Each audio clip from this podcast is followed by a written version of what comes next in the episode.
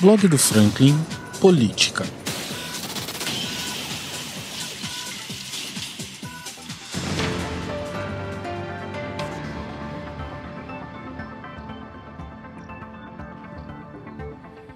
E dando prosseguimento aqui aos discursos, às falas dos vereadores dessa última sessão de terça-feira, quem falou agora e, e discursou até muito bem foi o vereador Saulo Correia.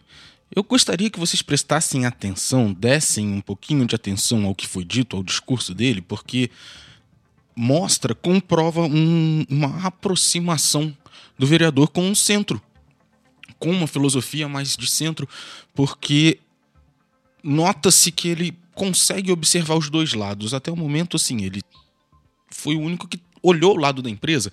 E a gente precisa olhar isso também, gente, porque de todo modo a empresa, pelo que todo, pelo que as pessoas dizem na cidade, né? É, a cidade tem uma dívida com a empresa, então isso precisa ser resolvido. Não adianta só a gente olhar para atacar, atacar, atacar a empresa, que óbvio também tem seus erros, tá? Mas é preciso olhar para esse lado também. Porém, nota-se também que em nenhum momento ele deixa de olhar para a população, de amparar a população, de saber qual é o problema da população e tentar equilibrar os dois lados. É, prestem atenção nisso, porque realmente foi um discurso interessante. Olha só o que ele disse. Próximo vereador, Saulo de Tasso Correia. Boa noite, presidente, vereadores, internautas que nos assistem pela rede. É, gostaria de começar a minha, a minha fala de hoje é, dizendo do, requer, do, do, da indicação que eu fiz é, para que o prefeito possa olhar com mais carinho lá o bairro de João Dias. É, o Mauri, que trabalha comigo, teve rodando hoje lá com o presidente da Associação de Moradores, o meu amigo Almir, e algumas intervenções precisam ser feitas lá no, no João Dias, né? A gente já tinha pedido há um tempo atrás ao, ao Fabinho que pudesse fazer uma limpeza lá, ele fez, mas ficaram algumas ruas é, sem ser feita essa limpeza. Uma das ruas foi uma parte da 27 de novembro, e a outra é a rua Antônio Patrocínio. A gente vai pedir aqui ao, ao, ao, Fábio lá, que possa levar a sua equipe lá, que possa finalizar esse serviço. É, e também a gente já, já tem um compromisso do deputado federal Luiz Antônio de fazer uma emenda, de aportar um recurso para que aquela quadra lá possa ser, entrar, né, é, entrar aí para que a gente possa melhorar aquela quadra, parte de iluminação, a parte do piso e quem sabe até uma cobertura, né? Outras quadras aí já foram beneficiadas da cidade é, via emenda parlamentar do deputado. É, dou um exemplo aqui de, Cambota, dou um exemplo aqui da, da, da quadra lá da passagem que está fazendo. E agora chegou a hora ali do João Dias também. Eu sei que tem outras quadras para fazer, mas é a hora de olhar mais com carinho ali daquela população ali, daquelas crianças que utilizam é, ali a quadra. É, queria dizer também ali que a gente tem um carinho muito grande pelo bairro. Quando fui presidente dessa casa, é, conseguimos aportar mais de 140 mil reais para que a UBS do João Dias fosse aberta, porque na época a prefeitura não tinha contrapartida para inaugurar a obra, então foi recurso dessa casa aqui.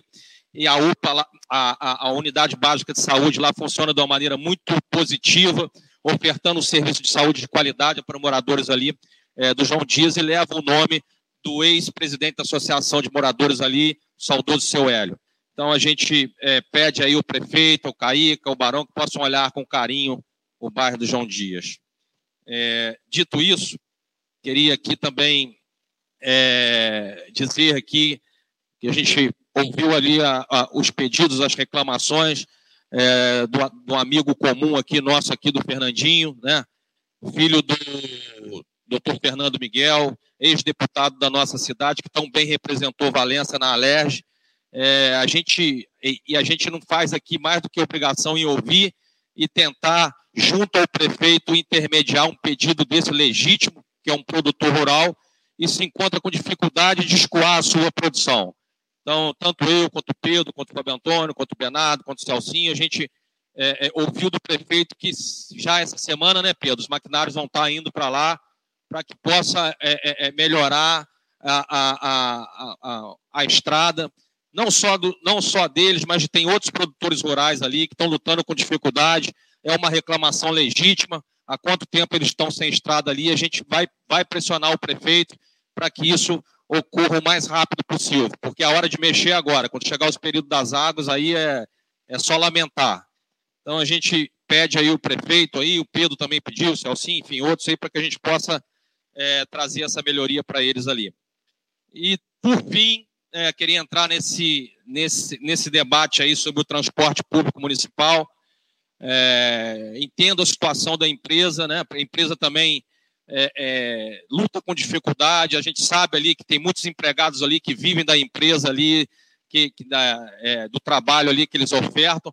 É, esse aumento ali é um aumento contratual, então nada, nada mais. Existe um contrato em que anualmente você tem que ter um reajuste, reajuste inflacionário, porque há um aumento dos custos fixos da empresa, diesel, enfim, é, eletricidade e outros.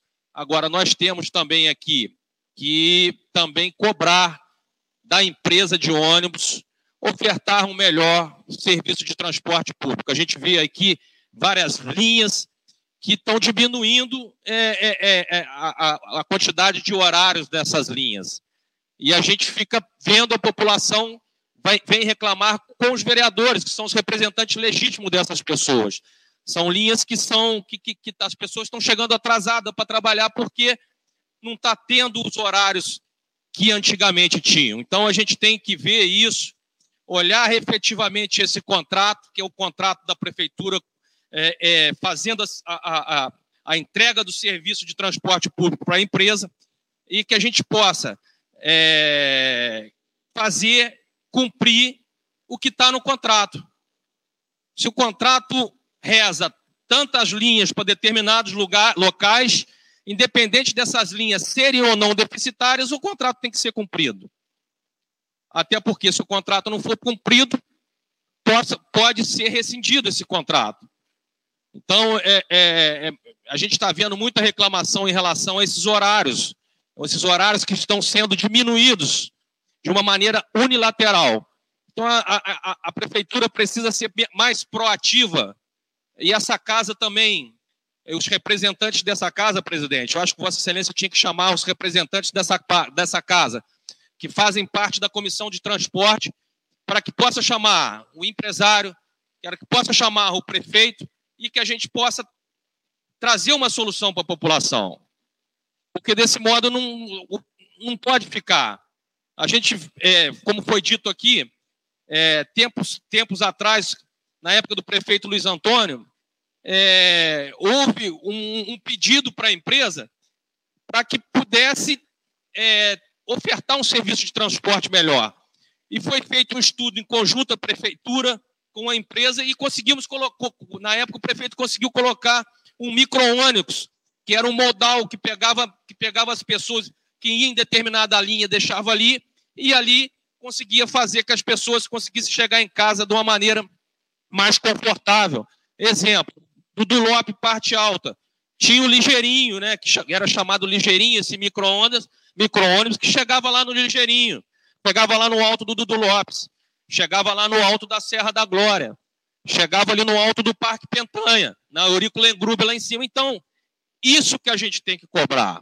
A gente tem que cobrar da empresa que possa voltar a ofertar esse, é, é, essa modalidade de um, de um, veículo menor que possa levar as pessoas até onde que elas moram. Então é isso que essa Câmara tem que fazer. E eu me coloco à disposição aqui. É, temos que olhar com carinho, temos que olhar o lado do empresário também, que a gente sabe que a prefeitura deve um valor bem considerável a esse empresário, mas que ao mesmo tempo ele tem que ofertar um serviço de transporte com mais qualidade, com ônibus mais modernos é, é, é, e que possam aumentar os horários, principalmente nas linhas hoje que estão tendo mais dificuldade, que é a linha de Osório, Ponte Funda e a linha de São Francisco, São Francisco, que vem ali da, do João Bonito, BNH de João Bonito também ali, é, e também da passagem, da, da, da, passagem até que nem tanto, porque não tem tanta, não, não tem tanta reclamação. Tem não, Celcinho. Mas, é, é, enfim, É, olhar para a passagem também, o Celcinho, é, olhar para a passagem também, que eu sei que você luta muito pela passagem lá. Agora, a gente tem que avaliar isso, tem que, tem que fazer um algo mais. O empresário tem que, tem que ouvir o empresário, mas também tem que ouvir mais ainda, principalmente a população, que está sofrendo com esse serviço público que não está sendo a contento.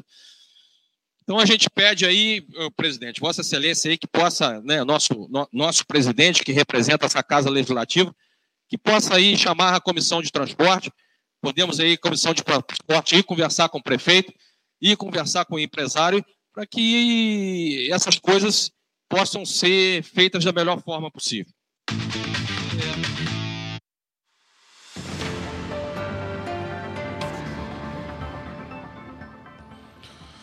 Eu não sei se vocês perceberam, eu acho que sim, eu acho que foi fácil notar que realmente foi um discurso aonde olha-se o empresário, observa bem o que foi dito no final. Tem que olhar o empresário, mas tem que olhar mais ainda a população, que é realmente quem está sofrendo com esse problema. E eu concordo com isso. Eu não sei vocês, ouvintes, por favor, se vocês discordam de mim, discordam do vereador, deixe seus comentários aqui porque eu preciso entender. Concordo que a, a, a a população tem que ser em primeiro lugar, obviamente, mais ainda a população é quem está sofrendo. Mas existe uma responsabilidade da cidade com a empresa.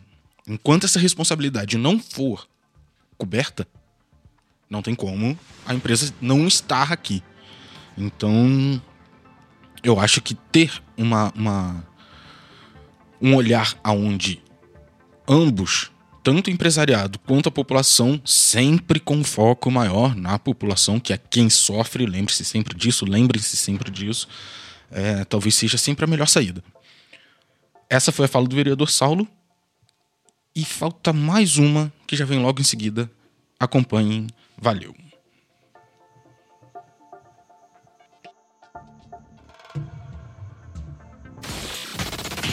Muito obrigado de verdade para você que ouviu até agora. Se você gosta desse tipo de conteúdo, se inscreva no nosso canal para não perder nenhuma atualização. Para sua maior comodidade, o podcast do blog está disponível em todas as principais plataformas de áudio. Estamos no Spotify, Amazon Music, Deezer, Apple Podcast, SoundCloud. Espero de verdade que você tenha gostado e até a próxima. Valeu!